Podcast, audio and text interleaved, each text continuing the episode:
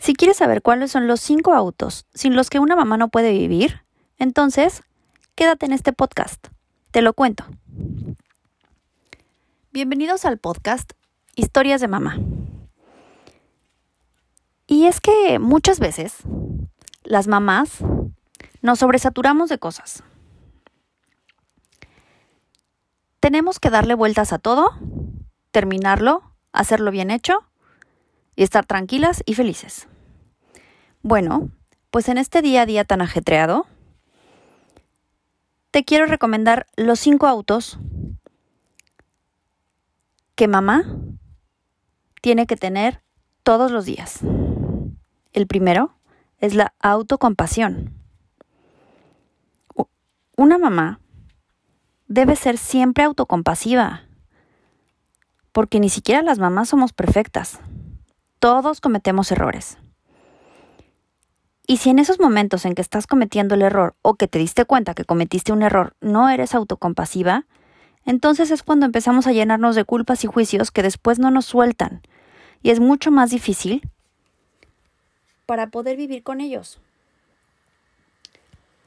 El segundo es el autoestima. Sí, si como mamás nosotros no tenemos una autoestima buena, ¿cómo podríamos llenar a nuestros hijos de amor propio y de confianza para afrontar la vida?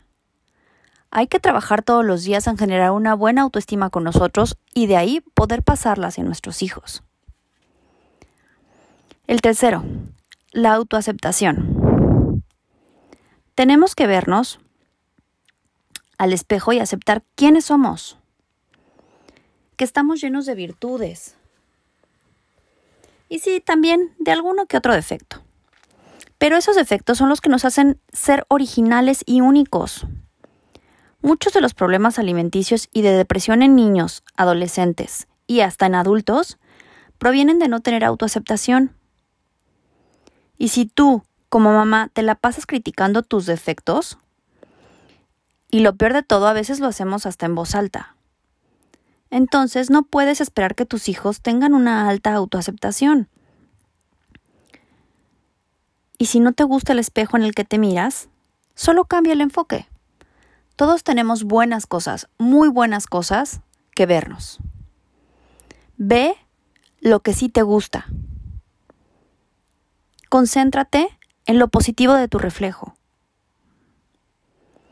Y por último, la autoridad. Tus hijos deben tener una figura de autoridad.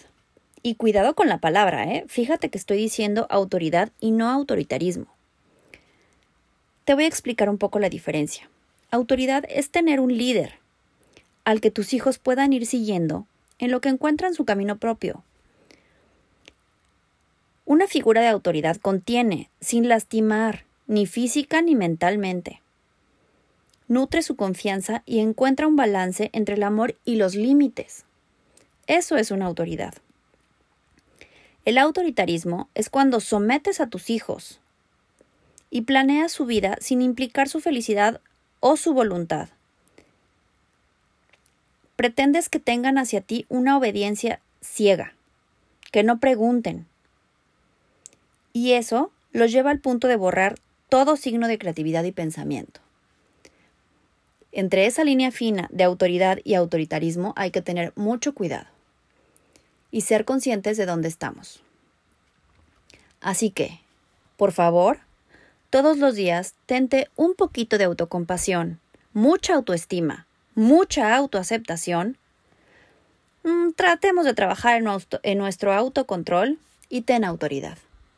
Gracias por haberme escuchado. Este es el podcast Historias de Mamá. Si te gustó, compártelo y no te olvides de darnos tus puntos de vista en, nuestra, en nuestras redes sociales. En, encuéntranos en Facebook como Historias de Mamá, en Instagram como historias-de-mamá y en nuestro blog www.historiasdemamá.com. Muchas gracias por escucharnos. Nos vemos la siguiente semana. Bye bye.